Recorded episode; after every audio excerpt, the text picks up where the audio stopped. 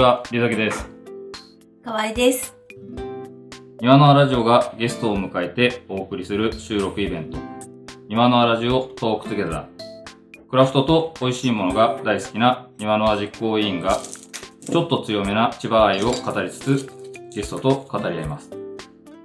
第4回目のゲストは、千葉県南房総市に工房を構え、染付や色絵などの器を格闘されているアワンキルン、志村和明さんと、千葉県長生郡白子町にて工房を構え、吹きガラスの作品を制作されている佐藤吹きガラス工房佐藤玲郎さんです。まずはお二人のプロフィールを紹介します。みほさんよろしくお願いします。はい。志村和明、アワンキルン、1979年千葉県、えっと、館山市生まれ、京都で陶芸を学び、石川の工房、益子の工房を経て2012年独立。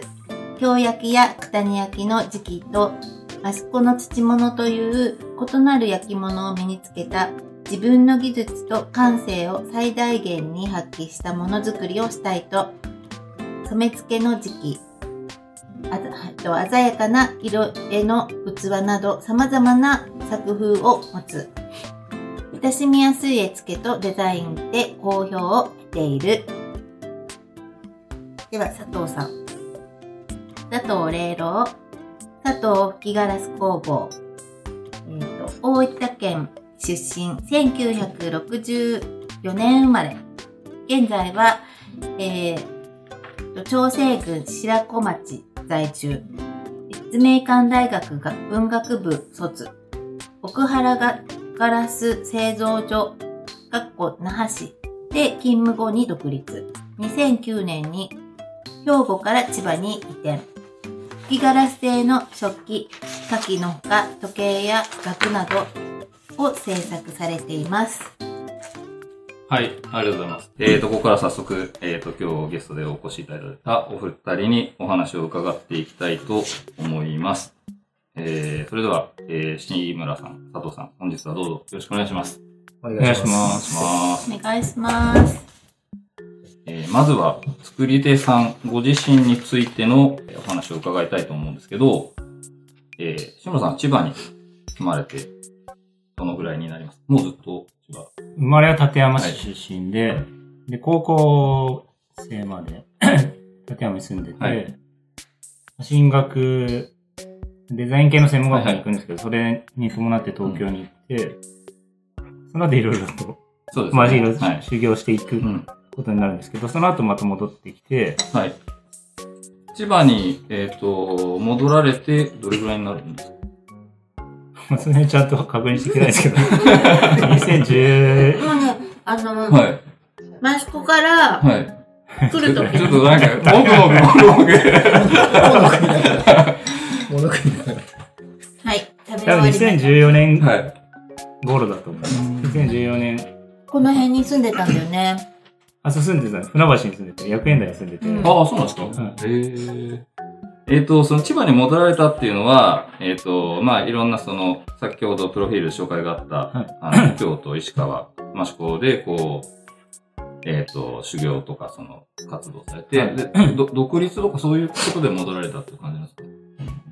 なんかその辺はなんか結構曖昧なんですけど、はい一応じゅ2012年独立っていうのは益子、栃木の益子で工房を借りて、はい。独立し、まあ仕事始めた、あの製陶所みたいなところ勤めてたんですけど、そこを辞めて、で、2012年にこう貸し工房みたいなところを借りて、始めたのでそこをまあ独立としてるんですけど、うんうんその後に2014年ぐらいに、うん。立山の実家の方に工房をて、そこで始めたのがまあ2014年頃で、戻ってきて9年うんぐらいですかね。はい。ありがとうございます。じゃあ、えっ、と、佐藤さんは千葉に住まれて、今はどれぐらいですか？私は2009年に来たので、14年目ですかね。はい。あそうだ。そうですね。ーう2000ん。2009年は、関係ないんですけど、あの関係ないんです。え？な、なんですか？うちの親親子と同じだと思って。同い年。これ光栄ですね。あ、そうですか。あれ、ありがとう。ど、どのエアコン？このエアコン？家のエアコンなんですけど、そろそろ変えようかなと思って調べたらちょうど2009あ、年。ちょうどね。これはいい話聞きました。ありがとうございます。はいなんか千葉に来るきっかけだったり、なんか千葉に住まれる？いや、もう全然ね、あの、最初は縁もゆかりもないんですよ。はい本当親戚もいないし、うんあの、地図でしか見たことはなかったはいね。で、前住んでたとこが、あの、兵庫県の結構山の中なんですよ。はい。で、あの、春になるともうすごい花粉がひどくて、あうんえで、あの、海の見えるところで、ーあんまり杉が植わってないところに行きたいなと思って、いろいろ探したんですけど、あの、結局関東だと、あの、大体千葉が一番物件が多いんですね。それでまあ、不動ネットの不動産屋とか探して、まあ今のとこたまたま紹介されてっていう、あれなんですけど、はい。えー。やっぱり花粉の問題は多少改善されてるあ感じすごい改善しましたね。ほぼないですから、もう今。あ、本当ですか？はいへーもう花粉症ってもう秋だけですね。ああ。えーじゃあ、そんなお二人にちょっと千葉の魅力とかお聞きしたいなと思うんですけど、えっ、と、志村さんは今、南房総市に住まれてはい、南房総市に。まあ魅力とかありますか？魅力。はい。魅力。魅力はいっぱいありますよね。まあ、どこからでも海、はいまあ近い。はい。まあ、南房総市内どこでもまあ、車でちょちょっと行けば海行ける。まあ今住んでるところは割と、まあ里山のあたりというかまあ、林のあたりなんですけど、まあ、すぐ出れば海だし、まあ大体地元みたいな、まあ立山市出身なんですけど、南房総市ってまあ立山市と、まあ、接してて、うん。まあ、その地域はまあ、阿波地域っていう地域なんですけど、まあ、もともと慣れ親しんでるんで、なんとなく全体的に生活しやすいっていうところはありますね。なんか、私、あの、あんまりそう思ったことはなかったんですけど、あの、暑、夏はすごい暑いとかってうん。思うんだけど、はい千葉県も。だけど、あの、南房総市の方は暑いけど、まあそれでも過ごしやすいとかって、あのうん。よく、最今年暑かったからはい。ニュースとかでやってたんですけど、本当にそんな感じですか？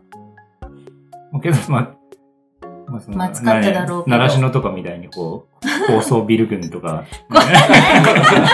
高層ビル群ないし。ない、ないんで、うん島海も近いからっていうのがあるんですかね。なんか風、うん。風はある風が通るかあるのかなっていう感じはしますけど。うん、そんなにこう、ね、まあ都会みたいにエアコンの室外機がすごくあって、みたいな、あアスファルトでみたいなそう暑さはか。ない、ないと思います。まあなるほど。住んでる、今住んでるところは結構森みたいなところなんで、結構うんうんす、だいぶ涼しいと思います。うん。でまあ冬だって、ま、ま、あ、逆にちょっと暖かいって感じなんですね。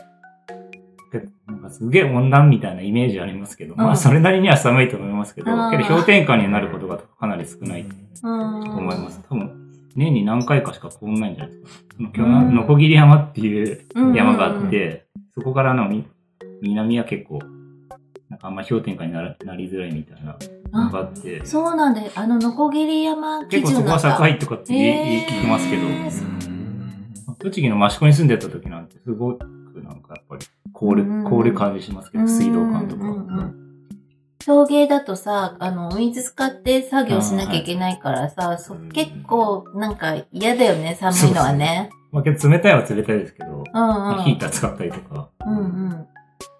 佐藤さんはいかがですか？まあ、花粉が少ないっていうのが魅力とよかっ、他になんか引っ越、してばっかりのことですけど、はい夕焼けが見えるっていうのが嬉しかった。前のところはね、はい。地方がもう全部すぐ近くに山があって、空が狭いんですよ。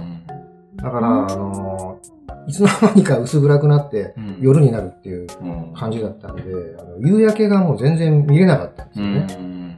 で、こっち越してきてから、あの夕焼けが、特にこう、は晴れの日の、あのね、あの夕方とかもう真っ赤になるでしょ。あれがもう嬉しくて。へえーーあとさ、志村さんも言われてたけど、海の近くっていうのは、寝てたら、あの、海鳴りが聞こえるんですよ。枕元でね。はい。もうなんか枕元が波打ち際みたいな感じで、うん海鳴りってすぐ不思議で、すぐ近くにあるように聞こえるんですよ。それがね、引っ越してきた時はもう嬉しくて嬉しくて。うん夜寝れないぐらい嬉しかったです、本当。本当に。もう寝つきが、寝つきが悪くなるぐらい嬉しくて。ザガーって言ってね。ザガーって言ってきて、もう電車本当に。うん、今も時々その思い出して、あ、寝てる時に、あ、今日は海鳴りが、うん。日によって全然聞こえない日もあるんですよね、うん。海鳴りって。いうのは。えー風風向きかな、うん。じゃあ今日は海鳴りがよく聞こえるな。そのご自宅から海ってどれぐらいの距いや、離なんですか？歩いてね、10分ぐらいあるんじゃないですか、普通に歩いて、犬連れて歩いて10分ぐらいかかりますよ。全然その、すぐ近くじゃないんですよ。はいはいはい。うん。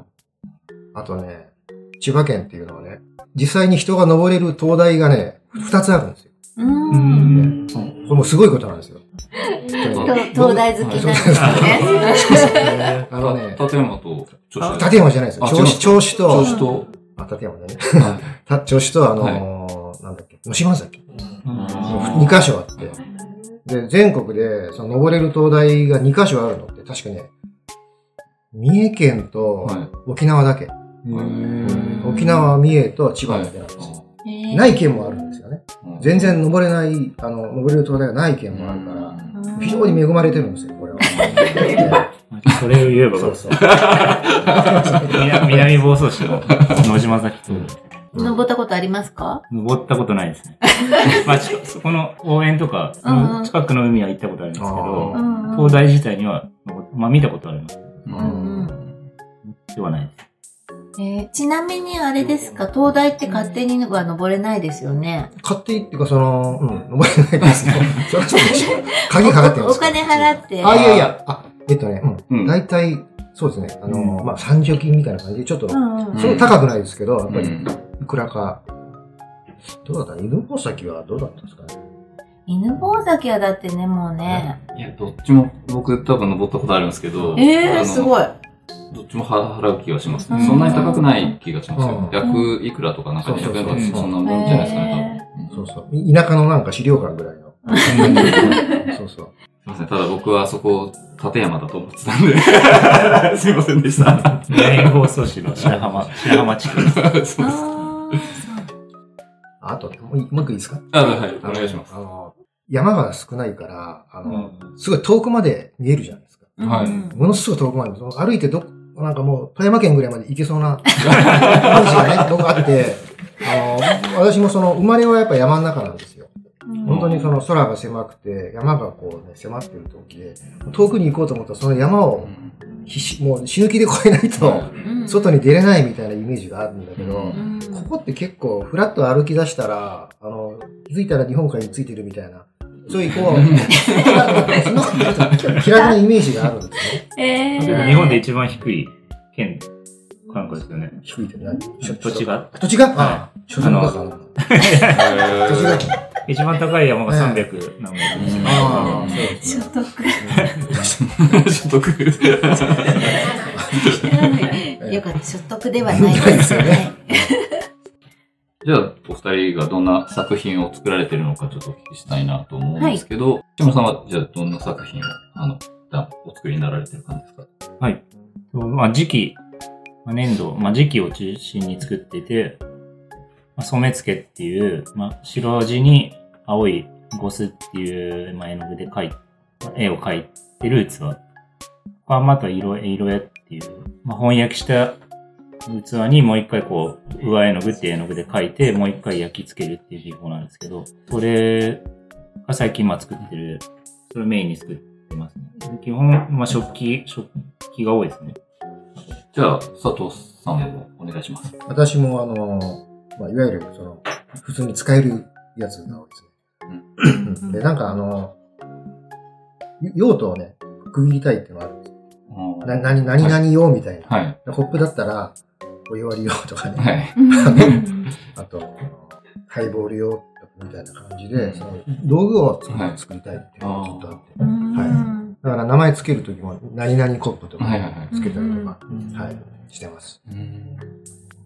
再生ガラスもね、青使われたりとかして、ねあ、いるそうんです。まあ、ですよね。再生ガラスはね、あうんの、青っていうのは、昔はね、あの、お酒の瓶とかで青っていう、もうそこら辺にいっぱいあったんですけど、最近はないんですよね。確かに。うん。で、だから自分でこう、調合って色素調合して作ってるんですけど、うんうんうん。今、みど、み何色が、こ透明なのが多いんですか？今はね、あのガラス瓶って、あの今もうペットボトルにほとんど押されてて。あ んまり需要がないんですようーね。ん。で、今瓶の調達はね、あのすごく親切なリサイクル業者さんが、うんうん。あの困ってるんだったら、あのちょっとうちで取っといてやろうかってうん言って、取っといてくれてるんですよ。そのうん。業者さんの敷地内でね。でそれをまあ2、3ヶ月に1回こう取りに、うん車で取りに行って、あの、それを溶かしてやってるっていうサイクルなんで、んもう全部があの透明のガラス瓶ですね。ちなみにその瓶っていうのが、あの、角瓶ですね。サントリーの。はいはい。それと、あのーなんだっけ、日課の安いやつ。ブラック。あ、ブラックニッカ、そうそう。ブラックニッカと角瓶ですね。その二つ。あーまあ似たようなこう四角い。そうそう四角い四角いやつ分厚い、分厚い分厚やつですね。結構厚めなやつで、で、うん。多分ね、一番流通してるっていうのは酒瓶で、うん昔みたいに、あのー何でもかんでもこうね、ガラス瓶に入ってるって時代じゃない。銘柄指定なんですね。いや指定してるんじゃないですか。指定はしてないその瓶が一番多いから、からその業者さんがね、うん。じゃあこれが一番出るから、うん。それにしましょうって感じに、他の、他のやつとかは、あの、混ざらない、混ざってはいなくて、角瓶ばっかりなんですか？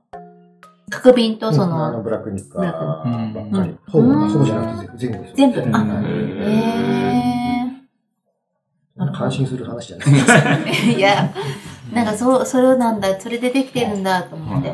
今、ほら、あのー飲まれてるハイボールも、あの、角、あ角、ハイボールはい、あハイそうですボールで、はい。じゃあ、えっ、と、少し話を進めて、ものづくりの道に進むきっかけになったことなどがあればお伺いしたいんですけど、志村さんは。はい。まあ高校卒業して一番最初デザイン系の専門学校に行ったんですけど、ほとんどの人が大学に行くみたいな進学校だったんですけど、うん。こうみみんな行く、大学行くみたいな空気だったし、行くのかなっていう感じで、なんとなくこう、受験してみたいな。けど全然勉強してないのに、あ高校、中高で柔道やってたんですけど、ああ、そうなんですか。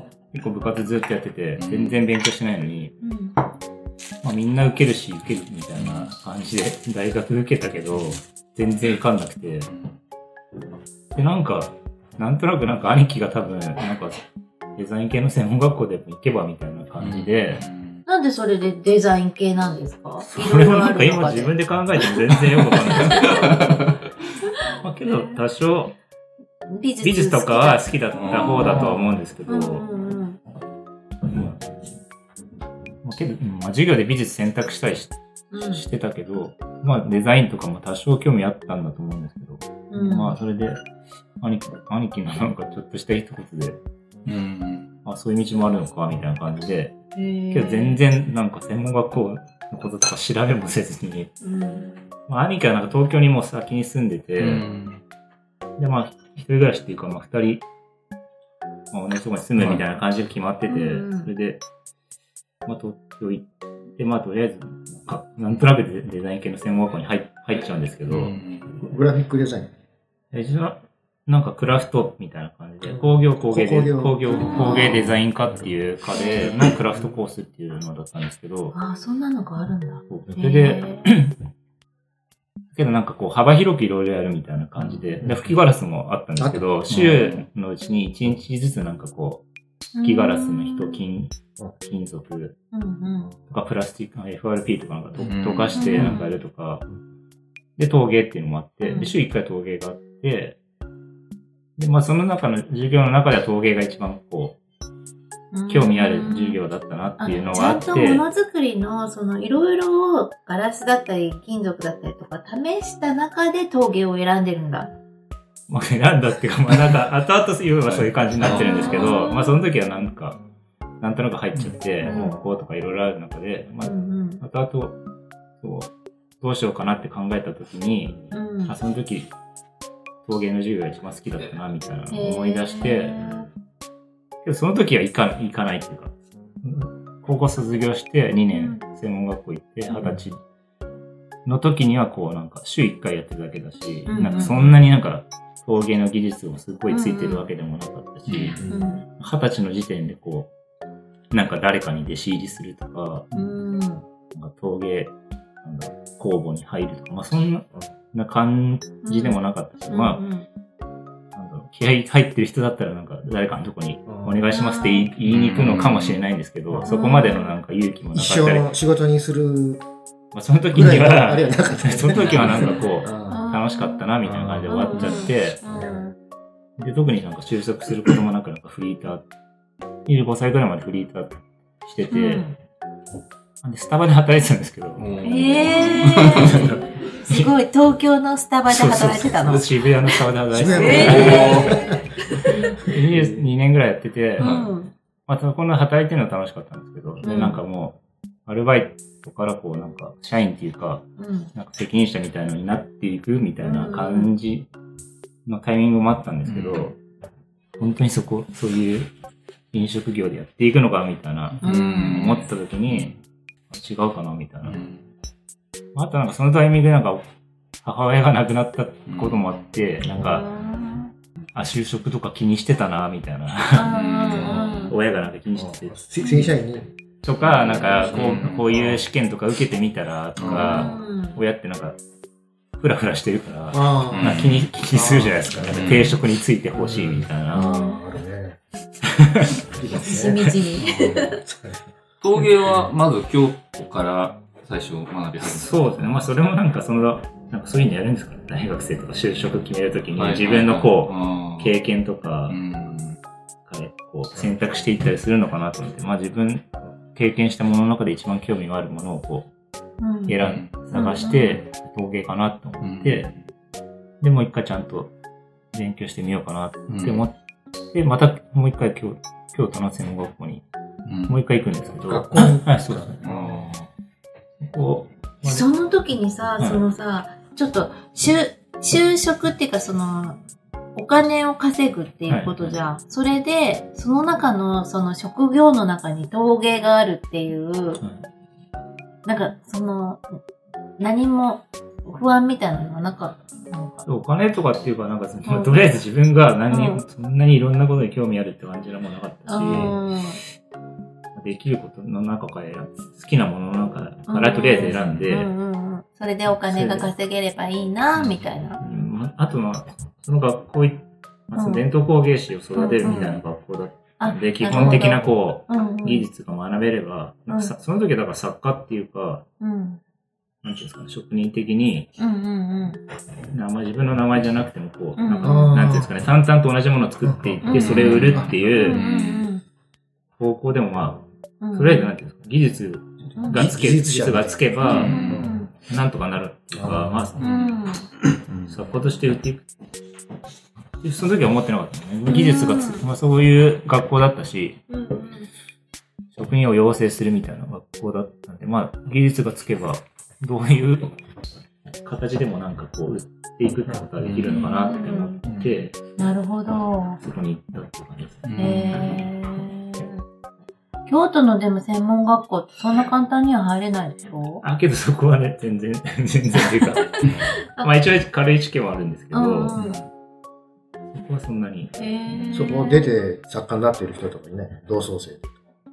けど結構少ないと思います。少ないまあけど、まあ、入って同級生は80人ぐらいいるんですけど、うんうん40人のクラスと2つクラスがあって、うんに2年？2年ですね。まあけどその後専攻科みたいな感じで、うんさらに1年とか2年行く人もいるけど、うまあその中で残ってるのはどう、残ってるっていうか、今もやってる人は1割ぐらいなのかな。ん。へまあけどまあ有名になってるあ人もいますけど、1割はいるね。1割ぐらいいるから、まあ重箱、重箱が一番同級生で有名かなと思って。あ本あと、陶器市でも出してる人とか。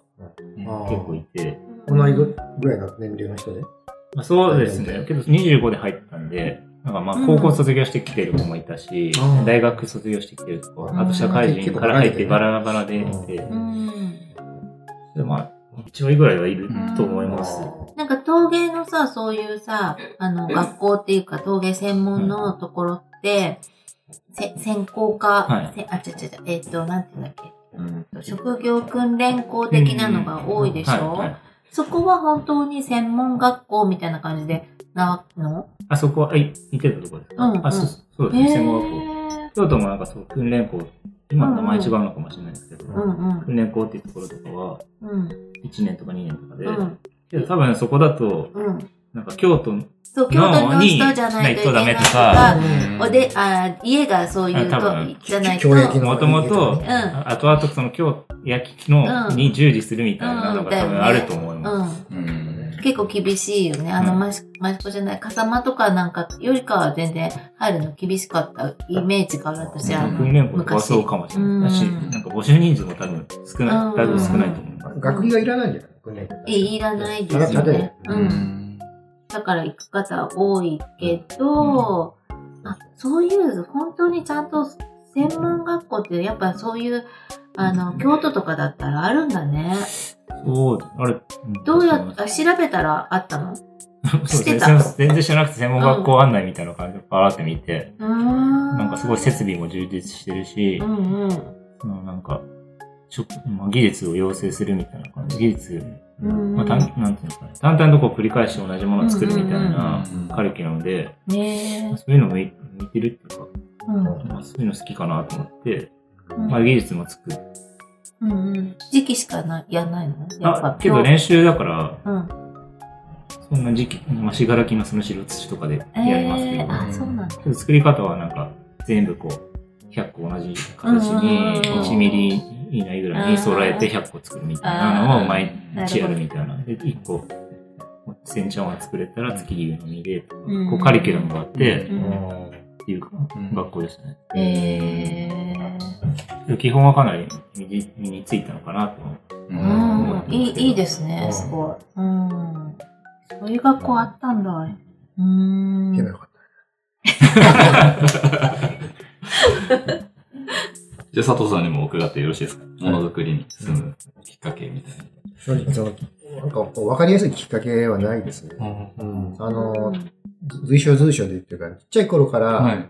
まあ、大体作家さんみんなそうですけどね、あの、なんか作るのは好きで、いろいろ作ってはいたんですよ。うん。例えば自転車の改造をしたりとかね、うん。あの、ヌンチャクを作ってみたりとか、いろいろまあ、その当時ブルース・リーが流行ってた時は、ヌンチャク作ったんですよね。それ結構精巧なやつ、結構いいやつ作って、それ盗まれたんですけどね。自転車のカバンに置いといたら、盗んだやつがいるんですよ。結構、あの、あの、ちゃんとしたやつ作って。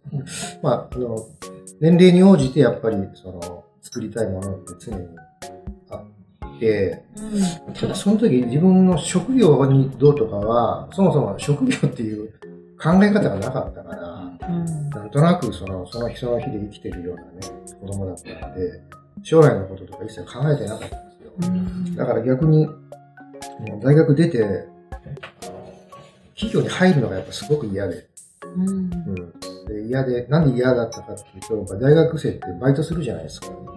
でそのバイトの体験がもうとてつもなく嫌だったんですよ。何したんですか？とにかくね、あの知らん親父にいろいろ指図されるのがすごく嫌で、中には好きな上司もいるんだけど、うん大抵が嫌いなんですよね。みんな嫌いで、嫌いなやつから、なんかこう、もう一つこう納得にいかない指示を受けるっていうのは、もうとにかく嫌で嫌でしょうがなくて、で、自分はもうその、その時に団体行動が向いてないって思ったんですよ。例えばまあ企業に入ってね、うん。社員として働く、正社員として働くのはもう向いてないと思い込んでしまって、うん。で、就職活動もしてないんですよ。うん。で、あの、なんとかそういう自分がやる仕事を自分で決められて、上のやつから言われない仕事って言ったら、まあ、大体その作家なんですよ。それしかないんですよ。で、そのそのために、まあ、ちょっと徒弟修行でも何でも、まあ辛くても、まあ、2、3年我慢しようと思って、あの、沖縄のはいガラスの工場に就職したんです。うん。でその時にはもう将来的にはこう独立をして、人うん。自分でやりたいっていう気持ちがあっもうて、全部ありました。あもう100%その気持ちで。はい。え、その中でどうしてガラスを選んだんですか？えっとね、かっこよかったからさ。えなんかね、こう、まあ、焼き物っていうと、はい。椅子に座って、ろくろをやってるイメージ。ガラスっていうのは、あの、写真とかね、吹き出しみたいなのがかっこいいですか、こう。こうしてね、上向いて、うん。普通、焼き物の人こう下向いてる 真横向いてて、しかもなんかこう、焼けたこう灼熱したものをこうサイドの先につけてやってるから、なんかかっこいいなと思ったんですよね。うん。それとあと一つは、あの、やっぱ競争相手が少なそうだったって。その二つですかね。じゃあ、えっ、と、きっかけを、あの、今教えていただいた通りだと思うんですけど、ものづくりの際に、まあ、大切にしていることだったりとか、ものづくりに対する思いだったりとかっていうのがあれば、ちょっとお聞かせいただきたいんですけど、志村さん、いかがですか？はい。その学校にいた時もそうなんですけど、なんか、えまあ、どういう方向で行くのかみたいなのを結構話される授業があって、うん。まあ、伝統工芸で行くのかとか、オブジェ作っていくのかとか、陶芸だと結構いろんなジャンルが、はい。方向があると思うんですけど、けどまあ食器を作っていくとは思ってます。芸術作品っていう感じじゃなくて、うん。まあ普通、普通にっていうか、まあ使うものっていう感じで思ってます。まああと、まあアンティークとか古いものとかが好きで、それ、まあそういうものを参考にして、まあ自分が思いついたっていうか、まあそれ、石川県のその、働いてた時はい。の親方がそういう考えだったんですけど、うん。まあ自分で考えたものっていうよりは、なんか、こう、今もいいって言われて、ずっとこう美術館に飾られてるようなものとか、今今も残ってるっていうのは、こう、それなりの理由があるわけだから、まあそういうものを参考にして、いいものを見なさいっていううん。ふうに教えられて、まあそういうのを見ながら、そういうところの、まあなんかいいとこ取りっていうかエッセンスうんを取って、うん。まあ作ってるっていう感じです。うん。なんか自分で思いついて、いいって思ったとしても、ずーっと昔から作られてたりとか、うん。うん。誰かが先にもうやられてたりすることもあるんで、うん。もうそれよりはなんか古い、いいものを見て、そういうのを参考にして、まあ、組み合わせで作ってるっていう感じですね。まあ、器ってまあそういうものかなって思う、器っていうのを作ってると思ってるんで、本当あの、結構志村さんとは若い頃から、あの、独立する前か、独立する頃かぐらいからね、そうです知り合っていて、で、作風も、本当今ね、よく、こう、あ書き込む、あのー絵付けをされてる作品が、まあ、メインだけど、あの、もっとしのぎだけだったりとか、あの、本当だんだん変わってきてますよね。ね今はね、もうさらにね、上絵を、あの、はいするっていう風になってるしね。うん。まあ、栃木で益子で修行してて、うんうんその益子の製陶所に勤めてて、そこを辞め、辞めてそこを独立していく。た時は、まあ、なんていうんですかね、そこの製陶所で作ってたものをちょっと踏襲していくっていうような、こう、まあそういうのを作ってたし、まあその流れで独立していったっていう感じで、土物とか、うん。まあ、小引きとか、うん。まあそういうのを作ってる工房だったんで、まあその流れでそう、作ってたんですけど、うん。なんか先輩にこう、いろいろアドバイスもらっていく中で、なんかう、ん。すごいさっきの、なんかライバルとか、差別化っていうか、うん。していく中で、なんか小引き、小引きのその白い器、すごいはや、流行ってたじゃないですか。白いそのなんか。ありましたよね、ちょっと。小引きしのぎ多いな、みたいな。白い器ブームみたいな、その2000年、うん。初め、2000年代初めで2000入年代るぐらい、その、うんまあ、なんていうんですかね。うん。ライフスタイル誌とかでもそういううん。ものがよく目にするみたいな機会があって、まあそういうの、まあ、なんか作ってたんですけど、うん。まあ、京都とか石川ってそういう産地じゃなくて、まあ、染付とか、うんまあ、九谷焼って、うん上絵、色絵のこうきらびやかなのを作ってる焼き物産地なんですけど、だからせっかくそういうところで修行してたんだから、なんかそういうふうな、まあ、自分のアイデンティティみたいな、自分はなんでそれを作るのかってうん。いう時に、なんかやっぱそこで修行してたんだったら、そこで勝負した方がいいんじゃないみたいな。まあ、あと、シンプルで無地なものっていうのは何も書かなければそれでいいんですけど、うん絵描くのってのは、まあ、なんかさらに描くから、うん。まあちょちょちょっと大変というか手間がかかるんで、うん。うんまあ、そういう、まあ、ブームもあったりして、そういう歌は結構多か多かったというか、うんうん。まあ触れてたので、なんかそういう、ここよりはちょっと、京都石川で学んでた技術を活かして、染付とか絵付けのあるものを作っていった方が、まあライバルも少ないし、うん。そういう方向で行った方がいいんじゃないっていうのは、まあアドバイスもらっていく中でそういう風にうん。変わっていって、それで作り始めて今こう、絵付けのものが多くなってるっていう感じです。うんじゃあ、佐藤さん、お願いします。僕もね、志村さんのね、その、石川の師匠と、にすごく、あの、そうだなと思うんですけど、やっぱ古いものっていうのは、もう絶対にこう、意識しておかないとダメなんですよ。うんでも、あの、出尽くしてるんですよね。いいものっていうのはもう今まで全部出尽くしてて、うんで仮に人が作ってないのを作ろうと思ったら、なんで作ってないかっていうと、それくだらないから作ってないだけ。だから、人のなんかやってないことをやろうって意識してやると大抵失敗するんですよ。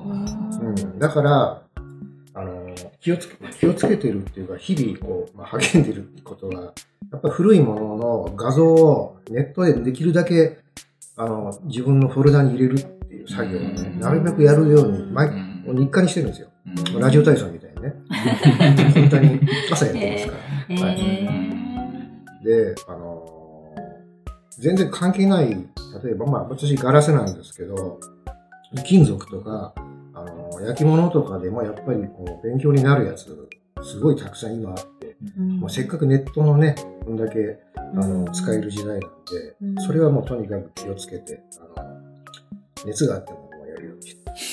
すごい。で、あと、一つはね、これもまあ、作家さんみんな一緒だと思うんですけど、うん。まあ、お店にね、おろすにしても、私みたいにまあ直販で、ファンユーザーの方にこう直接お送りする場合でも、あの、完璧に自分がいいのって出せないんですよ。うん。正直ね、自分の作ったもののダメな部分っていうのは、自分も結構しわかるんですよね。うんこれは本当は100%じゃなくて、ここがダメっていうのはもう分かってるけど、もう100%じゃなかなないと出せなかったら、もうそもそも商売ができないんですよね。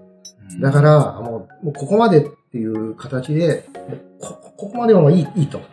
うん。もう100じゃないけど、あの、まあ、満点は取れてないけど、まあ、ここまでだったらしょうがないけど出そうっていうのを、それで日々やってるんで、そこのラインを決めるのは難しいですよね。うん。それはもう気をつ、本当に気をつけてないと、うん。あの、自分しかこう、ダメ出しする人がいないから、結構下げようと思えばいくらでも下げるんですよ。うん。だけど、100じゃないと出せないってなるともうご飯食べれなくなるから、うん。どの辺にこうライン持っていくかっていうのを、あの、もう下がらないように、上がりすぎないようにって気を気をつけてます。い。や、本当だ、はい。もの、ものづくりをしているときに、物を販売することになったとき、特にそうやって、あの、売れるようになったときに、その、ここまでは OK だけど、ここからはどうしようかっていうのって結構難しいですよね。そう、う売れなかったらあれなんだけど、売れる人は特うに。んうん。だってどんなだって売れちゃうたりするし。そうなんです。勢いがつくと、結構ダメなやつも売れるんですよね。そうなん、そうだと思います。はい。うん。だからそこをね、やっぱり自分でちゃんと、クオリティを保つためのその線引きの場所が、ちょっとね、あるかもしれないですね。ううんん。どうしましょう？結構いい感じの時間になってきてますけど。そうですね。じゃあ質問まだちょっと残ってますけど、どうしても聞きたいやつとかあります？うーん。あの、どんな、あれでも、あその古いものとかを参考にされてるって言ってたけど、はい。なんか、あの、陶芸だけじゃなく、他ジャンルでも何でも、あの、音楽だったり、もう、何でもいいんですけど、なんか自分に影響を与えてるなーって、なんかいう人だったり、ものだったりとか、なんか何でもいいんですけど、ありますか？あ、そういう項目にあったやつです。なんかその、はい。一応、はい、一応、あ制作において刺激を受けた人やことやものなどありますか？みたいな、あの、質問が一応はあったんですけど。あそれでやっぱりさっき言ったみたいに、その、うんうんまあ、石川の工房で1年だけなんですけど、お世話になってた、幕谷焼の作家の正木、正木俊三っていううん。んですけど、正木さんに会って、うん。結構考え方が変わったかなと思うんですけど、うーん。それこそ京都の学校にいた時は結構、まあ、前の専門学校の時もそうなんですけど、工業製品とか結構好きっていうか、うん。まあ、そのプロダクトデザインとか、うん。その、ん。まあなんか、ミッドセンチュリーモダンとか結構好きだったね。うん。その柳総理とか、そのイームズとあか、ー。そのまあそういうの流行っちょっと、うん。うん。一時期流行ってた時だったと思うんですけど、ミッドセンチュリーモダンって、その、うん。そういう椅子とか、うんその、まあ、柳総理とかのプロダクトのうん。食器とか作ってますけど、そういうなんか揃ってるっていうのが結構いいっていうかかっこいいって思ってたんですけど、うんで京都の時もこう寸分たがわずうん作って、うん全部揃ってて、うん。こうなんていうんですかね、まあ、ろくろ目とかもない。まあ、なんか、多分、絵付けのボディとして作ってるっていうのもあったと思うんですけど。表面がスルスルしてた方が描きやすいから、なんていうんろくろですかね。目っていうのは、ろくろを引くときに、こう、指の跡とかが、こう、ついたりとかす,、うん。するんですけど、そういうのがなく、つるつるね。線がついてるところが手作り感があったりするじゃないですか。うん。けどそういうのがない。うん。とう、ん。方がいい。っていう、まあいいとは言ってないんですけど、まあ揃ってて綺麗なのが、うん。こうんう、いいっていう風な、まあ教え方だったと思うんですけど、石川の正樹さんのところに行った時にはなんか、うんなんていうの揃ってないぐらいの方がいいいいんや、みたいな感じで、なんかこう、こう、ゆこう、なんていうのかな、六路線っていう、こう、ろ手ろくろの上に乗せて線引くときあるんですけど、うん。こう同心円にうん。になってるとこう、線引いたときに、こう、ピーって全部、うん。均一に線が引けちゃうんですけど、うん。ろくろね、引いたときに、こう、なんていうんですか、ちょっと歪んでると、うん。こう、歪むじゃないですか、こうんの、そうすると、それを線引こうとすると、うんこう、当たるとこと当たんないとこみたいなのが出うて、ん。当たるとこは太いけど、当たんないときはちょっと稼いだりとか細くなったりするんですけど、うん。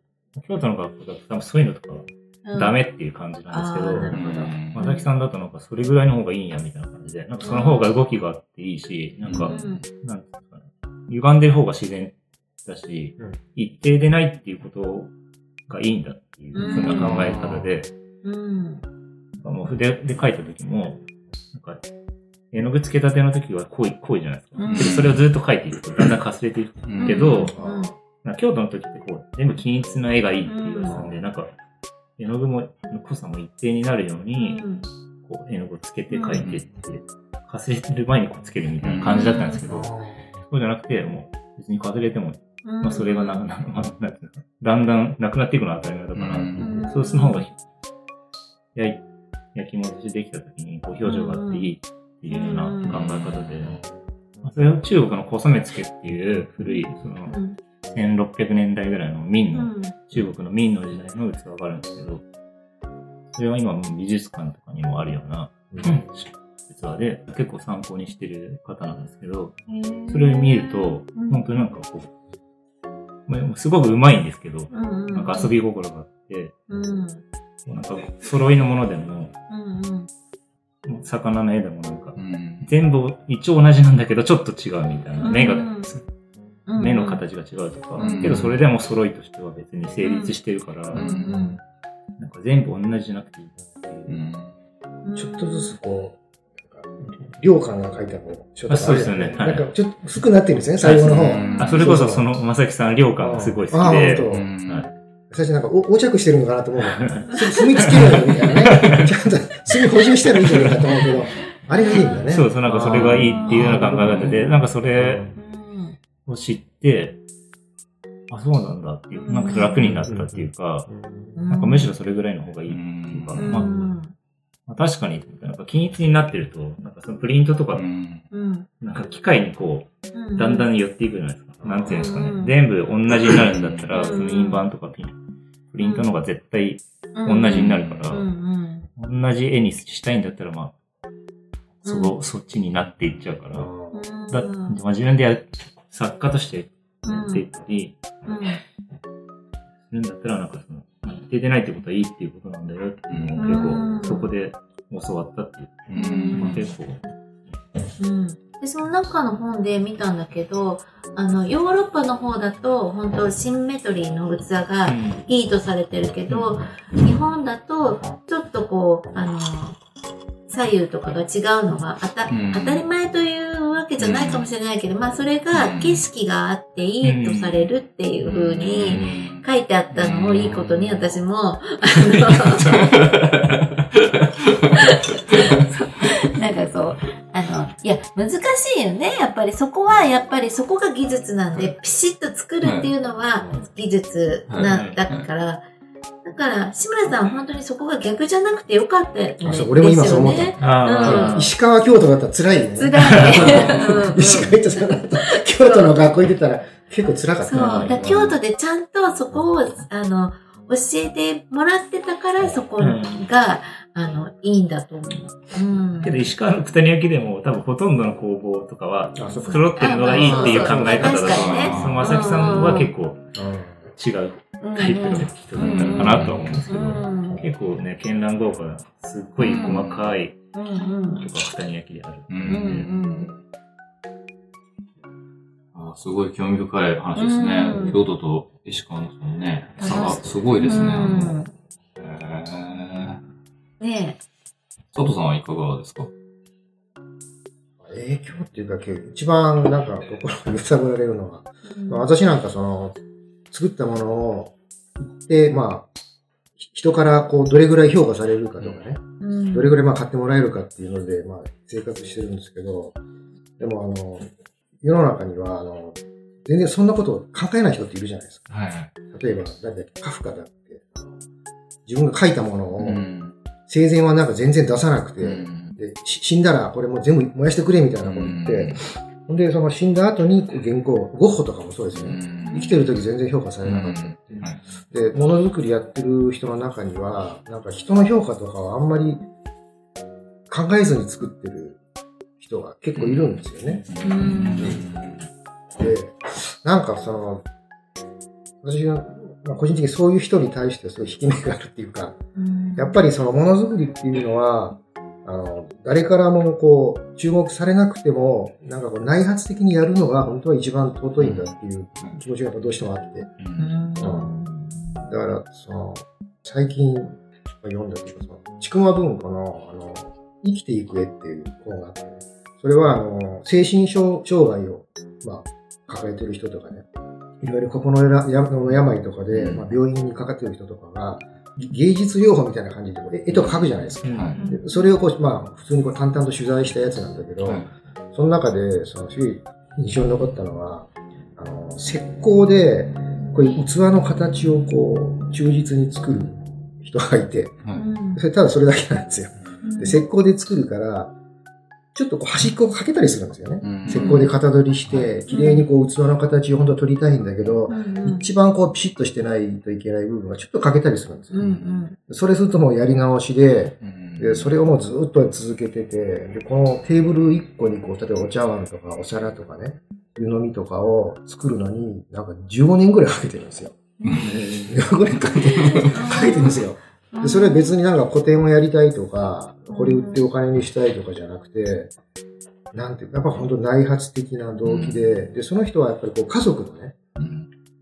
問題っていうか家族の問題を抱えてて、すごく家族っていうものに対してこう思い入れとか、まあおそらくまあトラウマとかがあるんですよね。で、そ、それ、それでなんか、なぜか自分はもうこれを作らないといけないっていうふうに思い込んでて、それもその15年かけてやってるっていうのをちょっと読んで、それをすごくこう、あのーどう、どう影響を受けたって言ったら、やっぱこれを心の糧にして、明日から仕事頑張ろうみたいな話じゃないんだけども、でもやっぱりすごくこう、気持ちが揺さぶられる。ん。でもものづくりとしてやっぱり、あのー建設的になんかこれで自分がそこから得て、明日からも頑張ろうって話じゃなないんですけどね。うん。とまあ、その、やっぱり常に頭の片隅にじゃなくて、結構でかく締めてて、うんそうそうなんですよずれてました。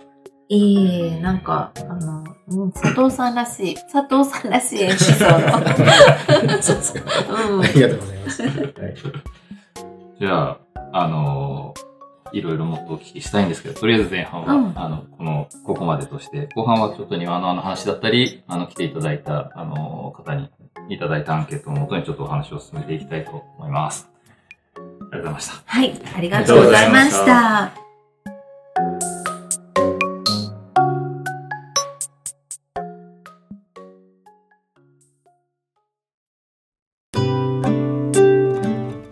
は今回はこの辺までにしたいと思います。よろしければ番組のご感想をお寄せください。メールや SNS はもちろん、郵送でのおはがきなども大歓迎です。Twitter の場合は、ハッシュタグ、ニワノアラジオをつけてつぶやいてください。それと、過去の開催時に作ったニワノアステッカーがありますので、ご意見、ご感想と一緒に、えー希望の旨をお伝えいただければ差し上げます。こちらは在庫がなくなったら終了となります。また、このポッドキャストは Apple Podcast、Google Podcast、Spotify、Amazon Podcast などでも聞くことができますので、そちらでフォローなどをしていただければと思います。